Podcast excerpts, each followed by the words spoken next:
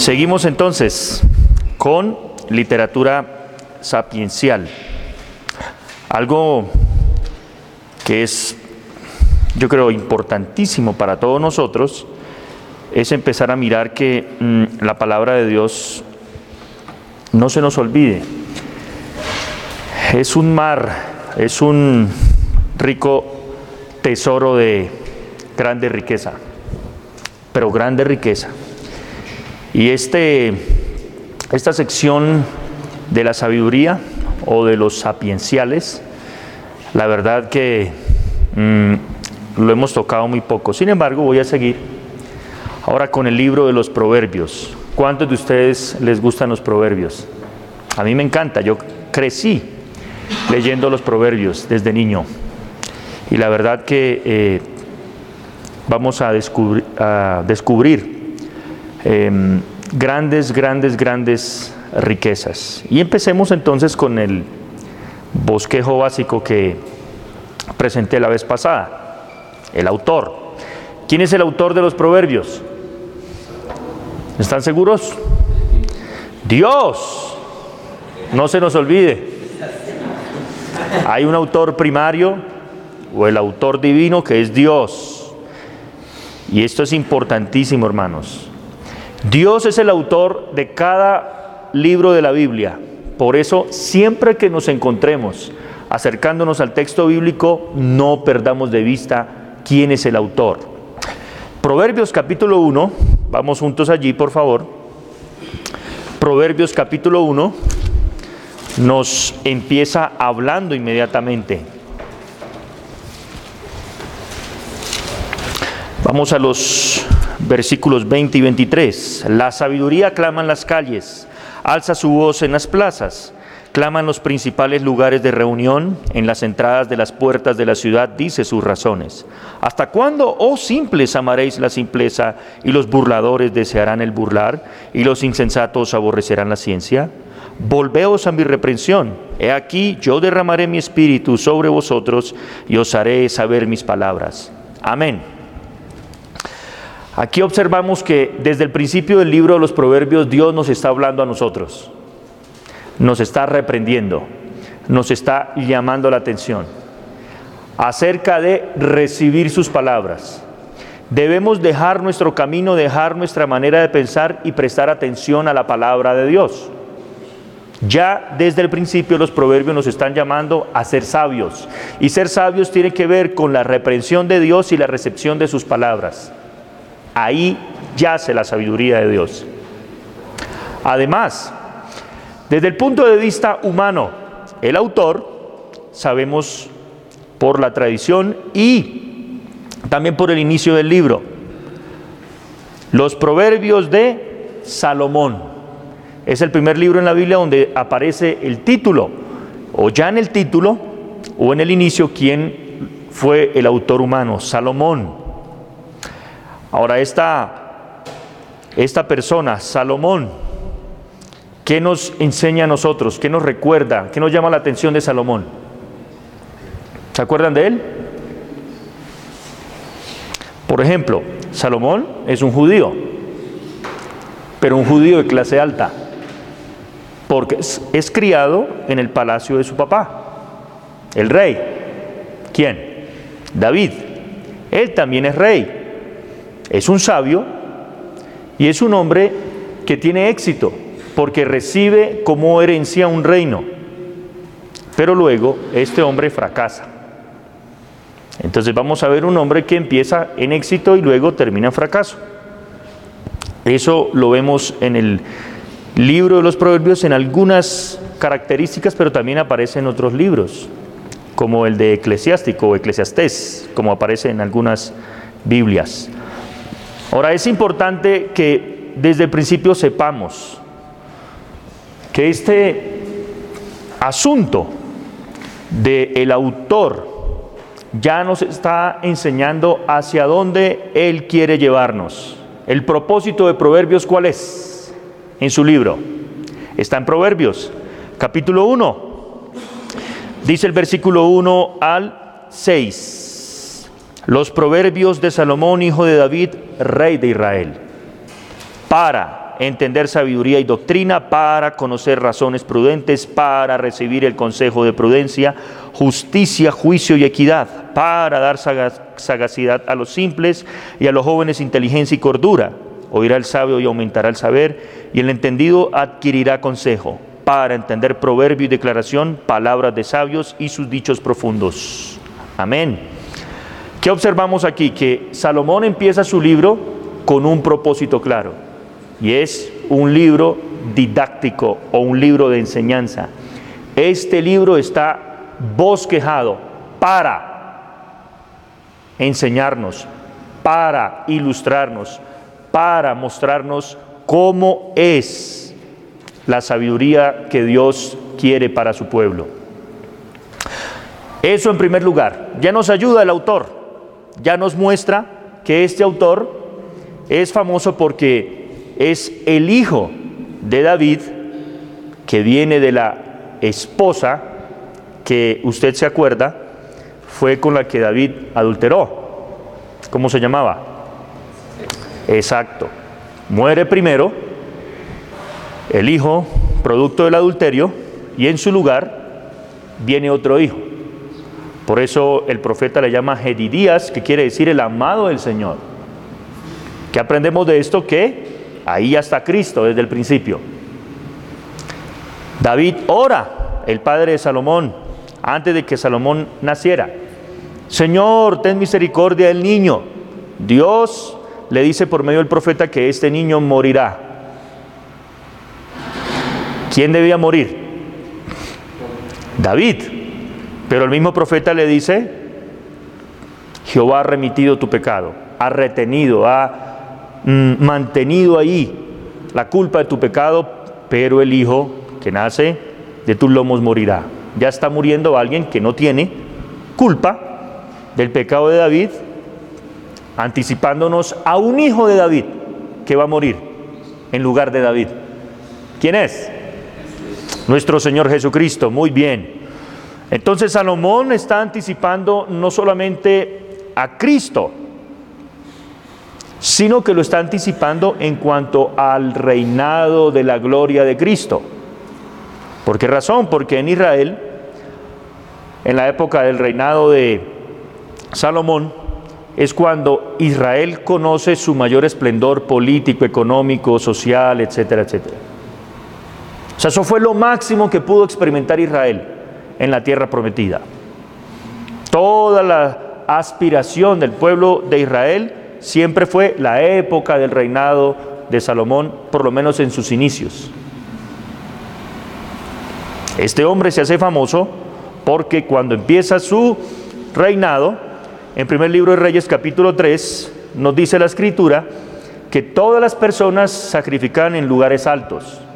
Eran montañas o sitios destinados para la adoración.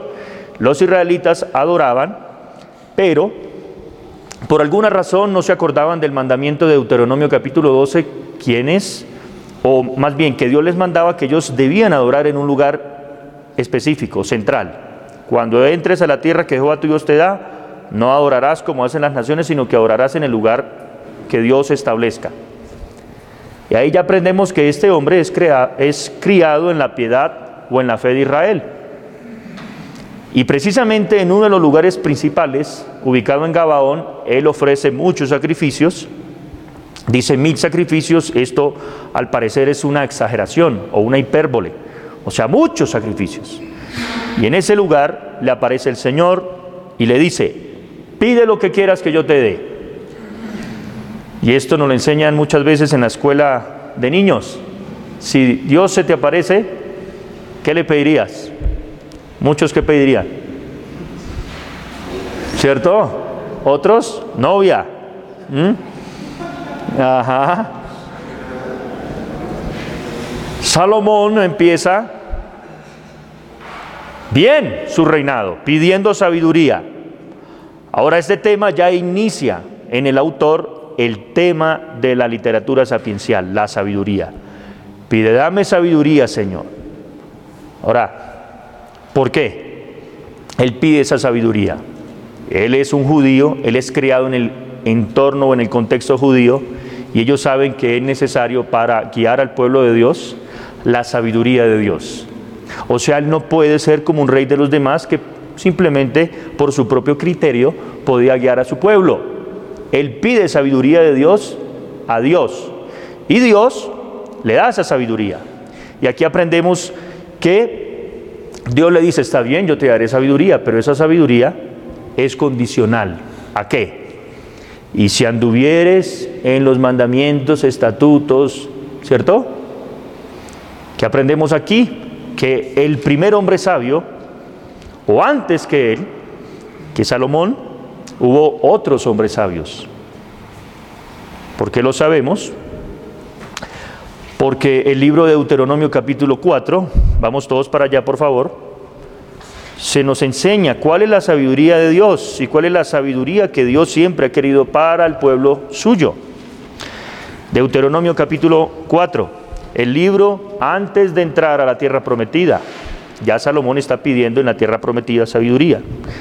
Escuchemos pues a Moisés, Dice versículo 1, ahora pues, oh Israel, oye los estatutos y decretos que yo te enseño, para que los ejecutes y vivas y entres y poseas la tierra que Jehová, el Dios de vuestros padres, os da. No añadiréis a la palabra que yo os mando, ni disminuiréis de ella para que guardéis los mandamientos de Jehová vuestro Dios que yo os ordené. Versículo 4, mas vosotros que seguisteis a Jehová vuestro Dios, todos estáis vivos hoy. Mirad, yo os he enseñado estatutos y decretos como Jehová mi Dios me mandó, para que hagáis así en medio de la tierra en la cual entráis para tomar posesión de ella. Atención, está hablando él de la ley, de la Torá. Y atención con esto, guardadlos o guárdenlos, pues y póngalos por obra, porque, aquí está, ¿no? La clave. Esta es vuestra sabiduría y vuestra inteligencia ante los ojos de los demás pueblos, los cuales oirán todos estos estatutos y dirán ciertamente pueblo sabio y entendido, nación grande es esta. Porque ¿qué nación hay tan grande que tenga dioses tan cercanos a ellos como le está Jehová nuestro Dios en todo cuanto le pedimos? ¿Y qué nación grande hay que tenga estatutos y justos juicios como es toda esta ley que yo pongo hoy delante de vosotros? Aquí está la clave. Salomón pide sabiduría, pero Salomón ya sabía qué clase de sabiduría estaba pidiendo. Salomón no estaba pidiendo una sabiduría como tal vez pediría una persona en nuestro tiempo. Quiero ser un Nobel, que me den un Nobel, quiero ser un PhD en alguna cosa. No, la sabiduría de la que Salomón pide y recibe de Dios es una sabiduría teológica, es un entendimiento de la voluntad de Dios, cómo agradar a Dios, cómo vivir para Él y cómo disfrutar de Él para siempre. ¿Mm? Podemos nosotros deducir Él, ¿por qué pide esto? Porque su padre David se lo había instruido, se lo había dicho. Todo judío tenía el mandamiento de Dios en el capítulo 6 de Deuteronomio de que esta sabiduría o esta ley debía estar primero en su mente, en su corazón y luego posteriormente enseñarlo a sus hijos.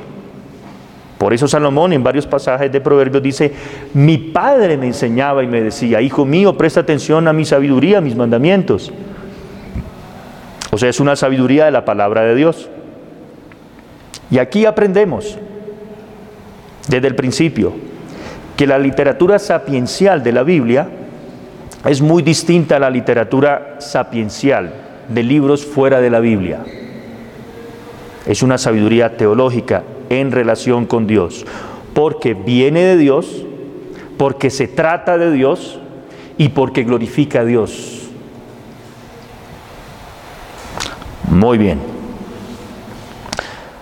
Ahora, algo más interesante aún es que para el pueblo de Dios desde la antigüedad, esta sabiduría, la verdadera y única sabiduría, es un regalo divino.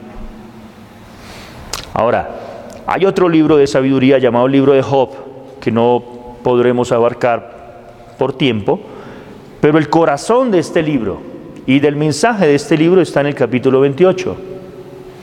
Y Job, quien, según la descripción interna, pudo haber vivido en tiempo de los patriarcas, pregunta, ¿quién conoce la sabiduría?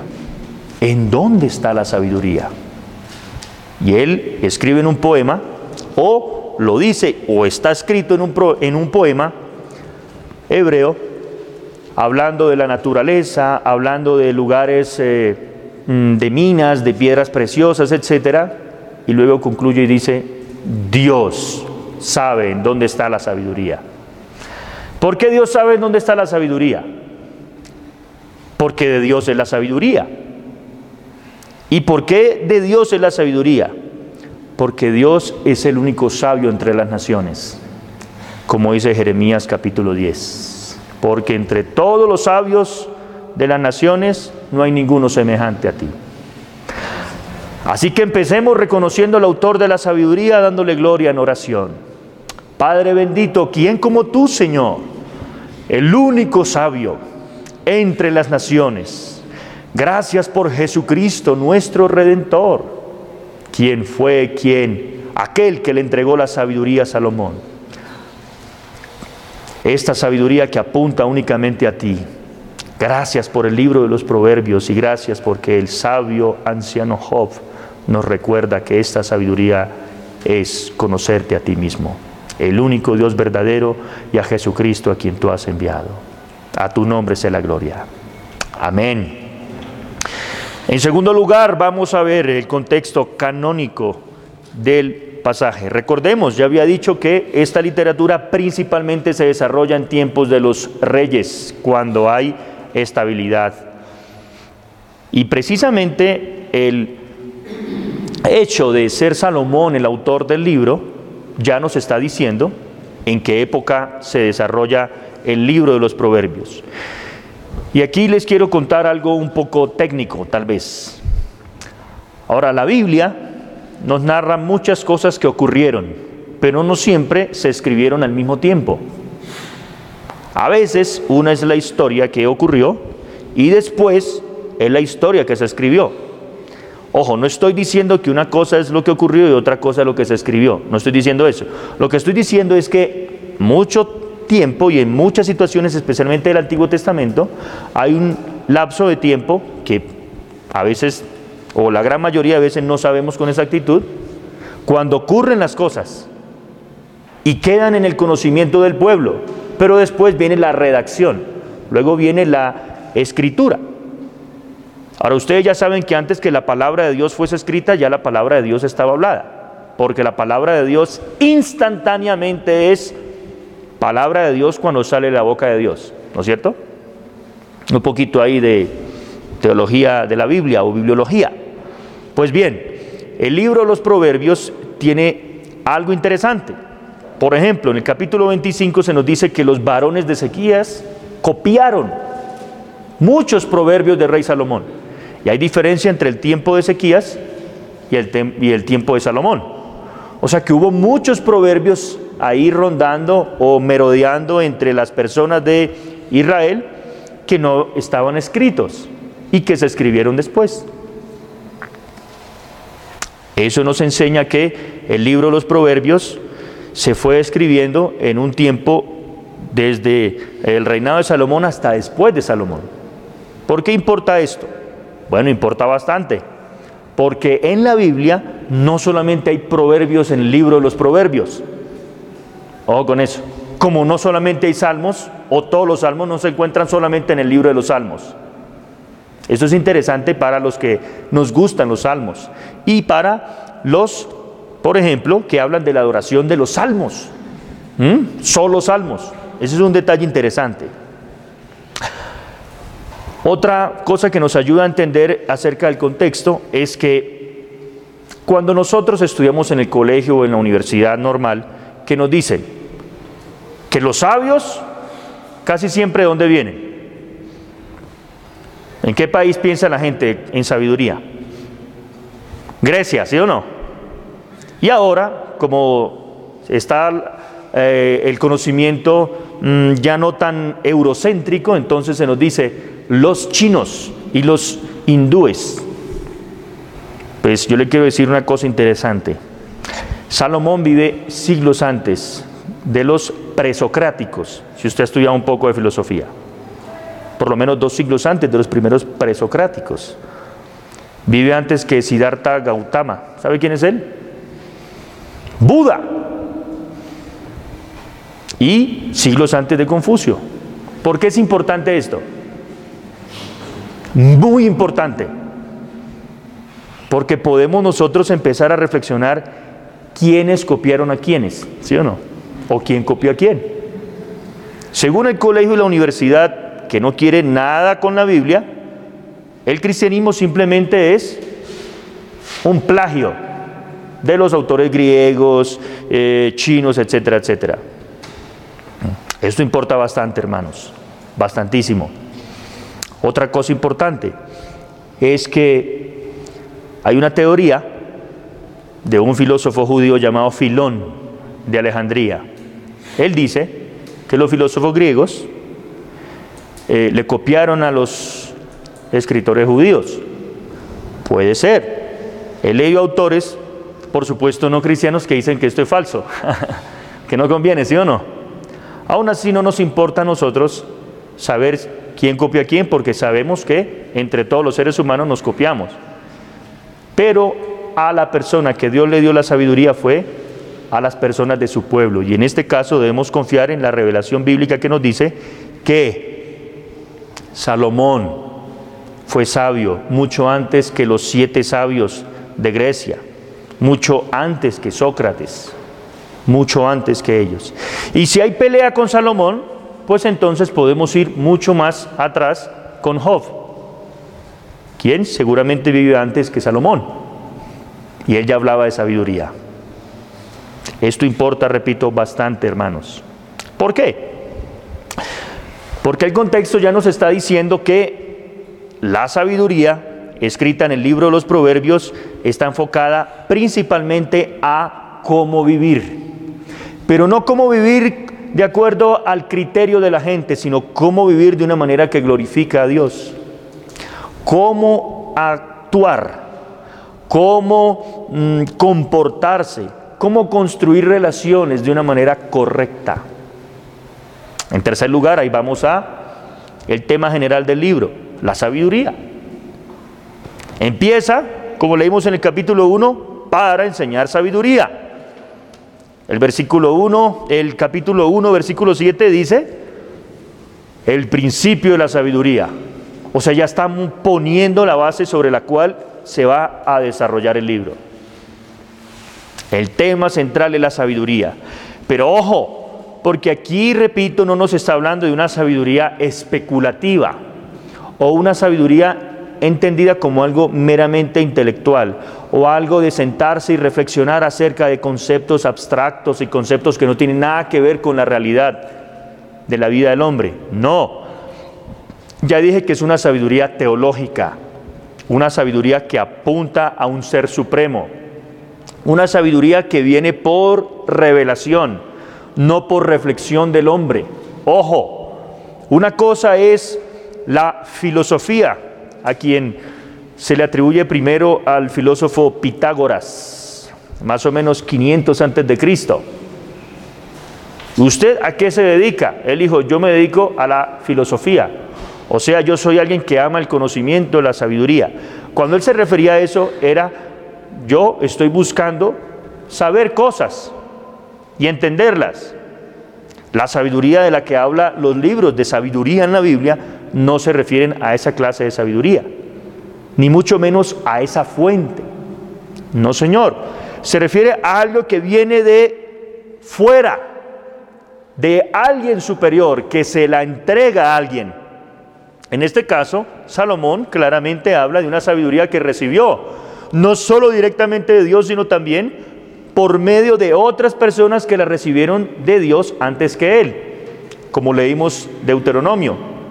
Moisés recibió la sabiduría de Dios en los mandamientos y entregó esa sabiduría al pueblo de Israel, quienes fueron los custodios de esa sabiduría y la fueron entregando a través de sus generaciones y Salomón de la sabiduría que recibe directamente de Dios y por medio de sus ancestros nos deja el libro de sabiduría llamado los Proverbios.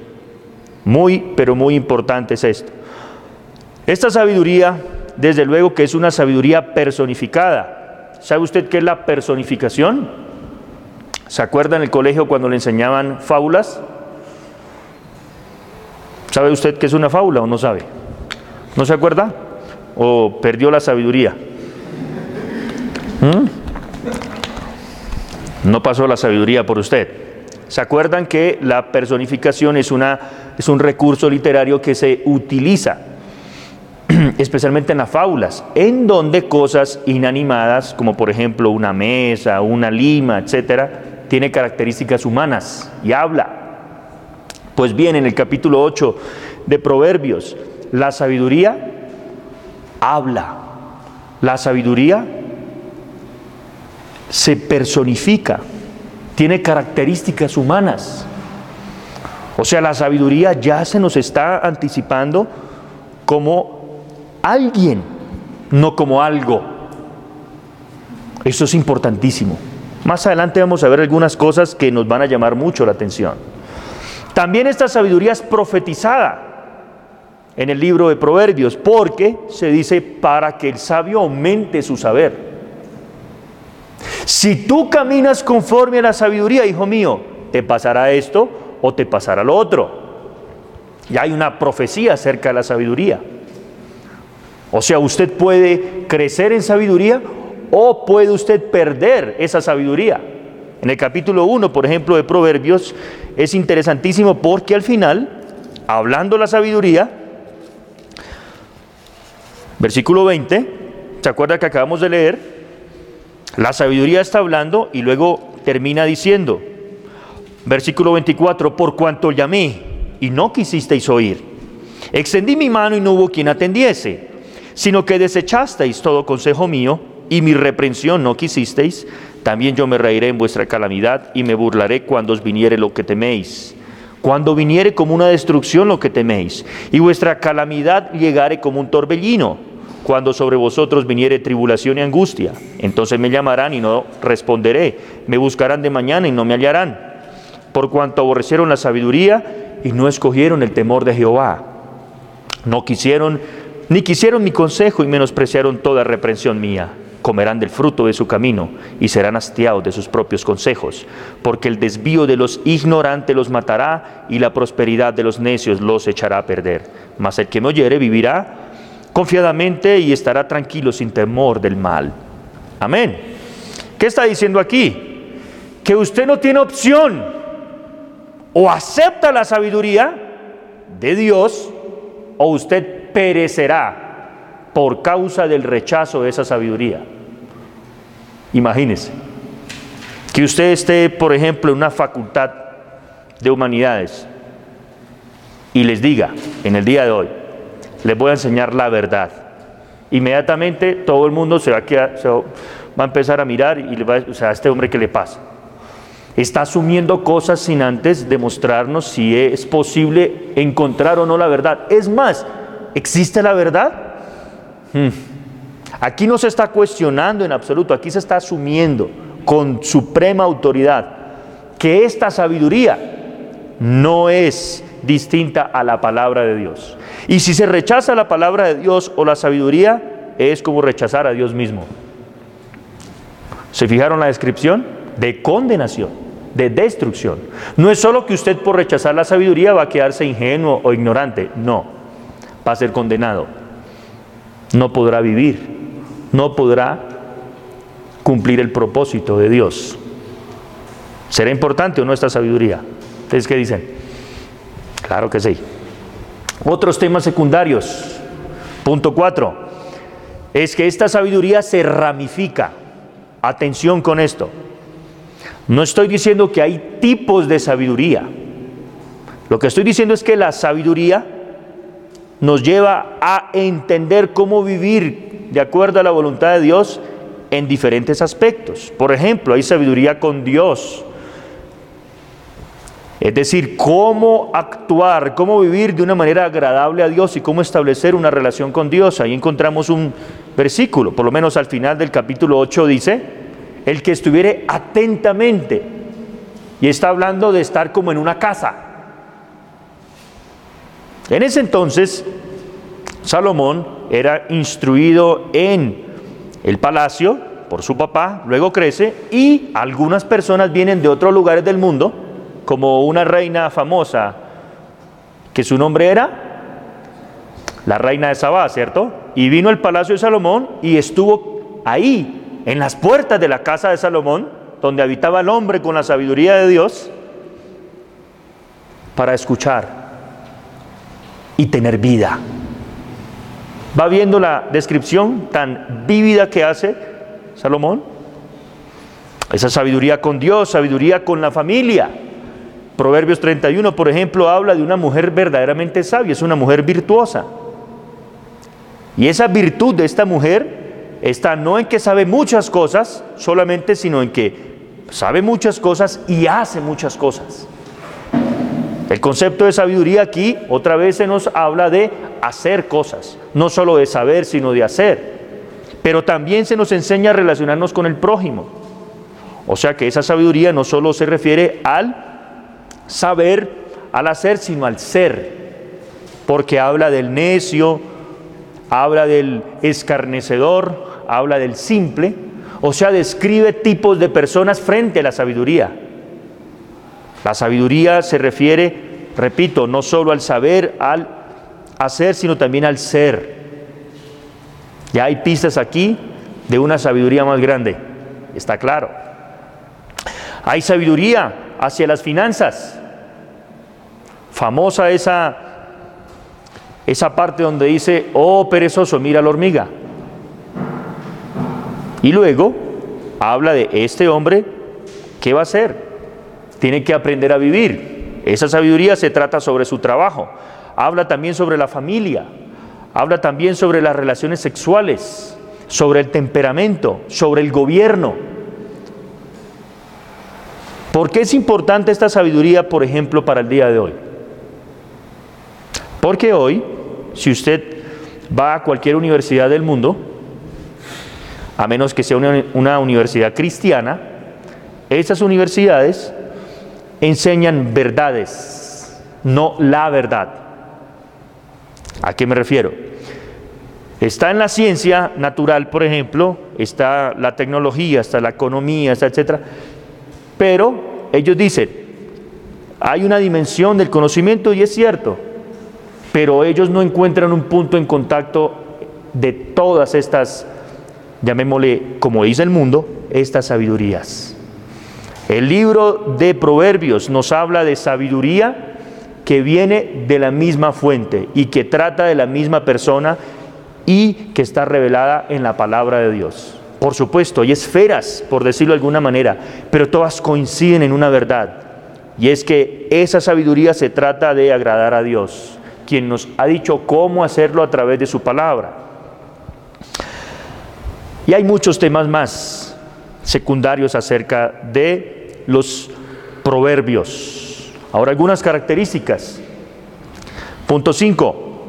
Es poesía hebrea, no latinoamericana, recuérdelo siempre. No lo olvide. Tiene figuras, símbolos extraños para nosotros. ¿Mm? Hay una manera de relacionar las cosas en la poesía hebrea. Por ejemplo, nosotros que utilizaríamos mayúsculas, utilizaríamos bastardilla, negrilla, como aparece en los computadores. Si tuviésemos un libro, pues un resaltador, un marcador de un color vivo. ¿Qué hacen ellos para llamar la atención? Repiten. Pero esas repeticiones no son iguales. Hay repeticiones que se contradicen entre sí, aparentemente, o hay unas que nos aclaran más en las repeticiones. Esto podría ser un estudio solamente aparte acerca del paralelismo, como se le llama técnicamente a esto. Además, hay animales que usted no ha visto. Leones hay en Colombia, no hay leones. En Latinoamérica hay cierta familia de felinos, pero no exactamente como los leones que ellos tenían allá. Plantas que nosotros no tenemos aquí o que no crecen naturalmente aquí. Hay lugares desconocidos. Él habla, por ejemplo, de ciudades. La sabiduría está en la ciudad y clama en sus puertas y en sus calles. Entonces tenemos que pensar cómo es una ciudad en ese entonces.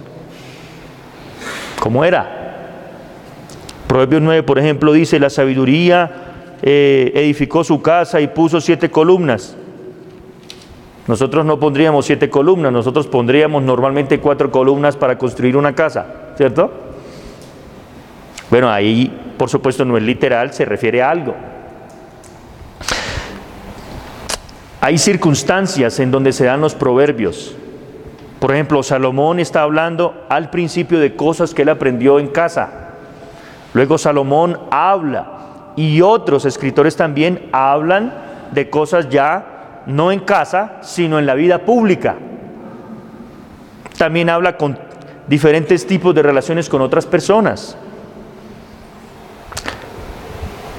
Es más, se nos enseña también en este pasaje, que es una característica especial, es que estos muchos proverbios eran comprensibles a las personas que los escucharon, pero hay proverbios para nosotros que son misteriosos. Ya les dije que en el en Proverbios 25 copian los varones de Ezequías, pero hay una forma interesante. Dice el versículo 2 del 25 de Proverbios. Gloria de Dios es encubrir un asunto, pero la honra del rey es escudriñarlo. Para la altura de los cielos, para la profundidad de la tierra y para el corazón de los reyes no hay investigación. Quita las escorias de la plata y saldrá alhaja al fundidor. Dichos que nos llevan a tratar de descubrir lo que él está queriendo decir. Porque los proverbios son dichos son sentencias, son frases condensadas de entendimiento, de sabiduría, producto de la experiencia de alguien quien nos transmite un conocimiento inspirado por Dios. Es muy práctico, insisto, no permite especulación, sino que se refiere a cosas concretas, cómo actuar, cómo vivir, cómo ser. Este método de los proverbios nos parece misterioso a nosotros, como el famoso proverbio en el capítulo 25, 21 y 22, que dice, si tu enemigo tiene hambre, si tiene sed, dale de comer, de beber, porque ascuas de fuego amontonará sobre su cabeza. ¿Qué significa eso para nosotros? Ni idea. Pero como esto no era dado solamente para Israel, sino que algunos símbolos, algunos significados son usados también en la cultura de alrededor. Pues el estudio de la sabiduría de los pueblos alrededor nos ha ayudado a entender ese proverbio. Se ha encontrado que en algunas eh, tribus, en algunas comarcas, en algunos lugares, cuando alguien se portaba mal y esto, le colocaban algunos objetos con carbones encendidos para hacerlo pensar. ¿Sí? Ahora, por supuesto, esto no dice que nosotros debemos hacerlo literalmente sino lo que está hablando es de la conciencia que todavía existe en la persona que se comporta mal contra nosotros. ¿Mm? Otra cosa especial acerca de los proverbios es que Jesús utilizó muchos proverbios que no están en el libro de los proverbios. ¿Como cuáles? Muchos postreros serán primeros. Muchos llamados, pocos escogidos mejor es dar que recibir, etcétera, etcétera. O sea que toda la sabiduría disponible de Dios no está solamente en los proverbios, sino que están en toda la Biblia, porque toda la Biblia es la sabiduría de Dios y revela la sabiduría de Dios. El significado de proverbio en el hebreo es muy variado. No solo es un dicho, puede significar una parábola, por ejemplo, Naamán, eh, Naamán, perdón, eh, Balaam. El número 23, cuando va a hablar, usa la misma palabra para proverbio y se traduce como parábola. También Miqueas 2.4 se traduce como un dicho o un refrán. Esa palabra es más parecida a nosotros, ¿no? Hijo de, y uno ya tiene los refranes aquí, ¿no? También puede significar un enigma, algo que hay que descubrir o una adivinanza o una alegoría o a veces una metáfora. Esto que nos enseña que literariamente el concepto de proverbio en la Biblia es muy amplio. Y otro detalle finalmente, he sabido que aunque les acabé de decir, Jesús usó proverbios que no están en el libro de proverbios, los apóstoles también usaron proverbios que no están ni en el libro de los proverbios ni en los evangelios. Uno muy famoso es mejor dar que recibir. Es un proverbio, es un dicho. Interesante, ¿cierto? Ahora vamos, ahora sí en materia. Aunque todo esto nos ayuda a entender cómo acercarnos al libro. Y aquí voy a ir un poco más rápido. Relaciones, punto número 6. ¿Qué relación tiene? Bueno, en primer lugar, ya dije que la sabiduría de Dios no inició con Salomón. ¿Cierto que no? ¿Con quién inició? Con Moisés. Y antes de Moisés, Job. Y antes de Job, ¿quién dice usted? Hubo un hombre a quien Dios le dijo, póngale nombre a todas las cosas. Y como le, como le llamó a las cosas, así son sus nombres. ¿Es algo natural para un ser humano saber todas las cosas de la creación y poner el nombre? Tenía que ser capacitado por Dios, o sea que Salomón está simplemente recibiendo algo de parte de Dios que ya tenía el primer hombre hecho por Dios, pero que perdió por causa del pecado. Génesis capítulo 2, versículos 19 al 20, Dios le entrega dominio entendimiento, conocimiento al hombre para que gobierne la creación. Es una capacitación especial. Viviendo para Dios en la creación de Dios, Él como imagen de semejanza y semejanza de Dios va a dar gloria a Dios. Adán. Hay una relación importantísima, muy importante, porque este Adán está mostrándonos que Él veía la voluntad de Dios claramente. Tenía a través del libro de la naturaleza la voluntad de Dios ahí, su gloria y todo esto. Pero aún así, sin haber pecado, necesitó la voz de Dios que le hablara. ¿Qué vemos entonces? En primer lugar, hermanos, que aún a pesar del hombre no tener pecado, aún así el hombre necesitó la revelación de Dios. ¿Qué significa esto? Que es importantísimo. Y es que la sabiduría de Dios es infinita. Por eso ningún hombre, solo como criatura, puede abarcar todo el conocimiento de Dios, salvo aquel que va a venir a reemplazar a Adán y superarlo, nuestro Señor Jesucristo. Segunda relación importante, y es que la sabiduría de Dios no es como la del mundo. Porque como ya dije, es una sabiduría teológica que está ligada a los mandamientos de Dios. Y la frase clave de la sabiduría es el principio, la fuente, la base de la sabiduría que es el temor del Señor. Proverbios 1.7, Salmos 111.10, Job 28.28. Ahora, ¿qué es el temor de Dios? Conocerlo pero ojo que este conocimiento no es solo intelectual, hay que insistir porque hemos sido mal acostumbrados en cuanto a nuestra educación. Conocimiento lo asociamos únicamente con algo mental. Conocimiento es algo que abarca toda nuestra personalidad, todas nuestras facultades para percibir, para obtener información. No solo dentro de nosotros, sino fuera de nosotros. Y aquí está. Conocerlo. Proverbios 8:13 dice, He aquí el temor de Jehová es aborrecer el mal. Es decir, aborrecer lo que Dios aborrece y amar lo que Dios ama. Eso es ser sabio, eso es empezar a tener sabiduría. Es un deber continuo del pueblo de Dios. Segunda carta a los Corintios 7.1, Pablo después de hablar de las promesas de Dios para el pueblo de Dios y de la presencia de Dios en medio del pueblo de Dios, les dice, perfección en la santidad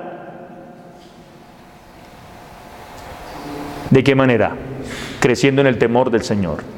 Podemos decir entonces que el pueblo de Dios crece en sabiduría haciendo la voluntad de Dios. ¿Mm? Otra relación también muy importante es que la sabiduría de Dios está en el hombre justo y sabio de Dios. Porque si la sabiduría tiene relación con el comportamiento para Dios, pues entonces una persona que aunque sepa muchas cosas mentalmente, pero que a través de su vida práctica no agrada a Dios, entonces no es sabio para Dios. ¿Cierto que no? Proverbios 8 nos lo deja más claro. Aquí la, la, personificación de la sabiduría declara cosas tan interesantes en el versículo 22 en adelante como lo siguiente, Jehová me poseía desde el principio, ya de antiguo, antes de sus obras. Eternamente tuve el principado desde el principio, antes de la tierra, antes de los abismos fui engendrada. Antes que fuesen los fuentes de muchas aguas, antes que los montes fuesen formados, antes de los collados, yo había sido engendrada. No había aún hecho la tierra, ni los campos, ni el principio del polvo del mundo cuando formaba los cielos. Allí estaba yo cuando trazaba el círculo sobre la faz del abismo, cuando afirmaba los cielos arriba, cuando afirmaba las fuentes del abismo, cuando ponía al mar su estatuto, para que las aguas no traspasasen su mandamiento, cuando establecía los fundamentos de la tierra. Usted debe saber ya quién es, ¿cierto?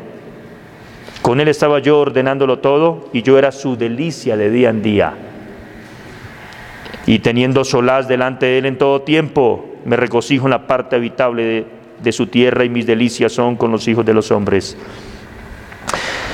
El hombre justo y sabio no es otro que Jesucristo. ¿Quién le dio la sabiduría a Salomón? ¿Quién se le apareció en los sueños a Salomón? Cristo. ¿Quién fue el que le dijo a Adán que pusiese nombre? Cristo. ¿De quién fue de que habló Job acerca de esa sabiduría? de Cristo. Cristo entonces aquí se nos muestra como el co-creador y el poseedor de toda la sabiduría de Dios. Y Dios se deleita en sí mismo como Trinidad, viendo a su Hijo sabio, Jesucristo nuestro Señor. Por esta razón, Jesucristo con toda libertad, en Mateo 11, 19, cuando habla con los judíos, diciéndoles que son personas insaciables, personas imposibles de agradar, porque criticaron a Juan el Bautista que vino, que no comía ni bebía, y luego viene el Hijo del Hombre que iba a las reuniones, comía y ¿qué dijeron? Comedor y bebedor de vino, amigo de pecadores y publicanos. ¿Y qué dice Cristo? Usa otra vez un proverbio y dice la sabiduría justificada por sus hijos. Él está hablando de sí mismo como la sabiduría. Y dice que sus hijos son los que demuestran si Él realmente es la sabiduría o no. Y eso se puede tomar como los resultados de esa sabiduría, o sea, la vida de Jesucristo, una vida perfecta, o también se puede tomar como los discípulos de Jesucristo, que vivían una justicia mucho más alta que la de los fariseos y los escribas, como dice Mateo 5, 20 en el Sermón del Monte. Si vuestra justicia no fuere mayor que la de los escribas y fariseos, no entraréis en el reino de Dios. Este Jesucristo, dice Mateo 12, 38 al 42, cuando está en una polémica con los fariseos pidiendo señal del cielo. Dice Jesús, no recibirán señal, sino la señal de Jonás. Y luego les dice, porque así como los paganos, como la reina de Sabá, vino desde los confines de la tierra a escuchar a Salomón, y ustedes que están aquí, escuchando la sabiduría de Dios, no recibirán más, sino el conocimiento de mí mismo. Porque aquí alguien más grande que Salomón, Cristo. Por supuesto lo estoy parafraseando. Lucas 11, 49 al 54 es un pasaje importantísimo porque en los evangelios sinópticos, que explicará un poco más, y ya lo ha dicho mi hermano Andrés, estos evangelios tienen perspectivas e intereses muy particulares acerca de la persona de Cristo que no se agotan con sus aproximaciones. Y mientras en Mateo aparece diciendo que Dios envió justos, sabios, profetas, etc., en Lucas, que es el evangelio más eh, enfocado hacia los gentiles, dice, He aquí la sabiduría de Dios les enviará profetas, maestros, y a unos matarán, a otros perseguirán, etcétera, etcétera. ¿Sabe qué está diciendo Cristo? Que todo hombre sabio en la historia, que haya tenido realmente sabiduría de Dios, la ha tenido gracias al Hijo de Dios. Como decían los reformadores, el mediador de la creación. Toda bondad divina se recibe únicamente por medio de aquel de quien le pertenecen todas las cosas porque todas las cosas fueron creadas por medio de Él y para Él. Por eso a su nombre siempre tiene que ser la gloria. Cualquier conocimiento o entendimiento que tengamos acerca de cualquier cosa siempre tiene que llevar a Cristo. De manera que los fariseos y los, y los escribas fueron insensatos y necios y no fueron sabios al tener la sabiduría de Dios en su palabra y rechazar al sabio de Dios. Y por eso se condenaron, porque esa sabiduría, por no haberla obedecido, los condenó a ellos, como dice Proverbios 1. Me buscarán y ahí ya no. ¿Por qué? Porque aborrecieron la sabiduría y desecharon el temor de Jehová. Otra relación. La sabiduría de Dios se revela no solo en Cristo, sino en su Evangelio. ¿De qué manera? Este Evangelio que es llamado o que es entregado por medio de Jesucristo para el mundo entero, nos dice que, según Romanos 16, 25 al 27, Pablo dice, al único Dios sabio que nos ha revelado el Evangelio y la predicación de Jesucristo, es lo que los hombres tenemos que predicar. ¿Qué tenemos que predicar? La sabiduría de Dios en el Evangelio de manera que si una persona sabe cualquier otra cosa ignorando el Evangelio, no sabe nada. No es sabio.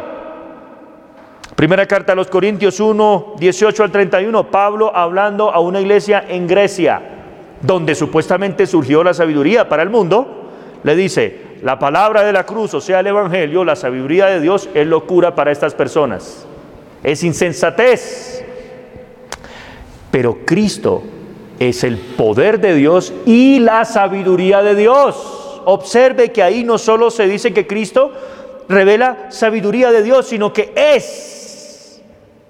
O sea que Salomón que recibió a Cristo. Conoció a Cristo Salomón. Importante hermano esto.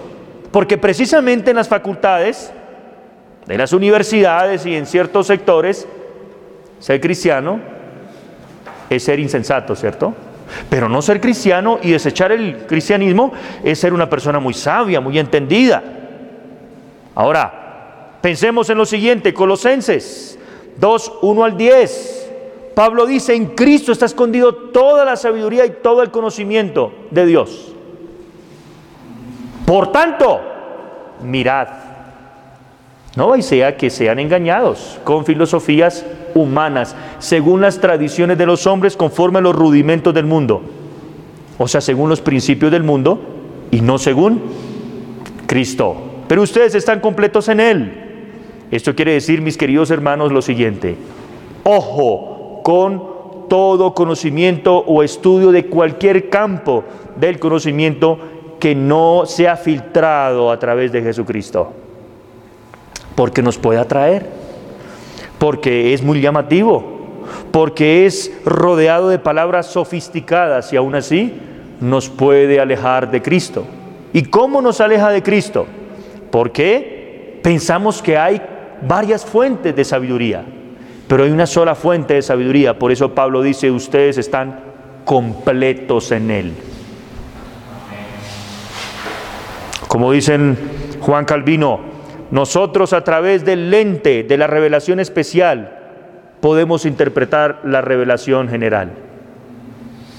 Dicho más sencillo, cuando usted conoce realmente a Cristo, usted puede conocer el universo que creó Cristo. Efesios 3, 8 al 13, San Pablo dice que a él le fue entregado el ministerio de dar a conocer la sabiduría de Dios atención, no solo a los seres humanos, sino a las potestades y los principados. O sea que los ángeles y arcángeles y todo lo que exista por allá, que ni idea a nosotros, se sorprenden al ver la sabiduría de Dios en Cristo por medio del Evangelio. ¿Sabía usted eso? Los ángeles no necesitan aprender matemáticas, no necesitan aprender tecnología, pero sí necesitan aprender la sabiduría de Dios en Cristo expuesta en el Evangelio. Y esto le fue entregada a la iglesia. No por casualidad, los cristianos fueron los principales creadores de escuelas y universidades en el mundo, porque ellos decían, conocemos a Cristo, lo conocemos todo, y todo lo conocemos en Cristo. Veamos algunas aplicaciones finales. Mire las relaciones que hay aquí. Primero, el único y sabio, ¿quién es? Jesucristo el Hijo de Dios. Judas 24 y 25 dice, y al único sabio Dios, nuestro Salvador. Por eso Jesús cuando estuvo en la tierra que dijo, a nadie llamen su rabí. O sea, a ninguno reconozcan como la fuente de su conocimiento, porque uno es vuestro maestro, el Cristo, y ustedes todos están como aprendices. Todos somos susceptibles de rectificación excepto Jesucristo. Segunda aplicación, el único conocimiento confiable y sabiduría verdadera, ¿en dónde está? En la Biblia. Por eso, si alguien quiere usar el conocimiento extrabíblico para probar el conocimiento bíblico, ya empezó mal. ¿Cierto? ¿Se fija? Así que ojo con eso. Estamos estudiando exégesis y debemos recordar que hay muchos que quieren conocer más allá fuera de la palabra de Dios. Ahora eso no quiere decir que solamente tenemos que aprender la Biblia, ¿no? Hay muchas cosas que usted necesita aprender fuera de la Biblia. Pero lo que me estoy refiriendo es a lo que Pablo dice en segunda carta a Timoteo 3:15 al 17. Y desde niño has conocido las sagradas escrituras, las cuales te pueden hacer sabio. ¿Para qué? La salvación, lo más importante. ¿Y esa salvación en quién está? en Cristo Jesús. Pero no solo la salvación, sino la santificación está en esta misma Biblia. La sabiduría de Dios para que el hombre de Dios sea perfecto o completo o verdaderamente sabio.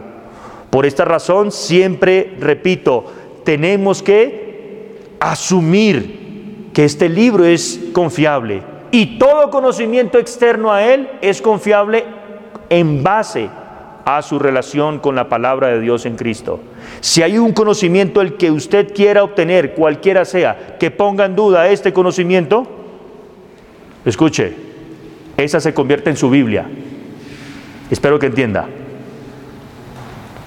Una vez estaba hablando con alguien que se la daba de muy inteligente y decía, es que la Biblia es muy superficial y esto, pero que los conocimientos de especialistas, etcétera, etcétera. Yo le dije, esa es su Biblia, los conocimientos de ellos. O sea, no podemos escapar del concepto de la infalibilidad y la autoridad. Sobre usted, sobre quien ponga usted su confianza, eso se convierte en, para usted, en la palabra de Dios. Pregunta, ¿cuál es la única verdadera palabra de Dios que nos revela al verdadero Hijo de Dios, la sabiduría? No puede ser otra que la palabra de Dios en la Biblia. Así que todo es cuestionable excepto la Biblia. Otra aplicación es que el único pueblo sabio según Dios es aquel que vive para conocer y glorificar a Jesucristo. ¿Qué tal? Va usted caminando, por ejemplo, por Oxford, en Inglaterra, y ¿sabe qué es lo que usted encuentra a su alrededor? Iglesias. ¿No le parece interesante? Ahora, que haya perdido su tradición de la sabiduría bíblica es otra cosa. Pero eso nos enseña algo muy importante. Y es que ellos fueron pueblo sabio, como dice Deuteronomio, porque ¿quién pueblo tiene esta sabiduría dada por Dios? Ahora la mayoría de las universidades que se jactan de ser sabias, lo que menos tienen son iglesias cristianas, ¿cierto? ¿No le parece interesante? Analícelo. Otra aplicación, el único miembro de la familia de Dios que crece en sabiduría y conocimiento genuino, ¿quién es? El que está imitando a Cristo, gracias al Espíritu de Él. Colosenses 3, 9 al 11, Pablo dice, no mintáis los unos a los otros. ¿Por qué? Porque ustedes ya desecharon el viejo hombre caído, el cual en Cristo se va renovando hasta el conocimiento pleno en Cristo. Atención que ese pasaje es wow. Ustedes están conociendo teología, instrucción, y puede ser que usted se empiece a sentir superior a otros. ¿Sabe? Si usted cree que sabe algo, posiblemente no sabe como debería saberlo. Porque ser sabio es ser como Cristo. Y si usted no se está pareciendo a Cristo, nos dice Colosenses, es porque usted está recibiendo una sabiduría distinta a la sabiduría de Cristo en su palabra. Porque para esto es que nosotros recibimos la sabiduría de Cristo, para ser como Él. Por eso, toda mentira es contraria a la sabiduría de Dios en Cristo.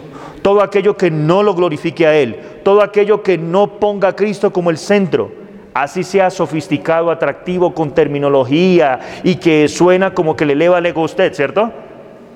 Pero no muestra la sencillez, la suficiencia, la claridad, la centralidad de Cristo, es una trampa de... Usted sabe, ¿cierto?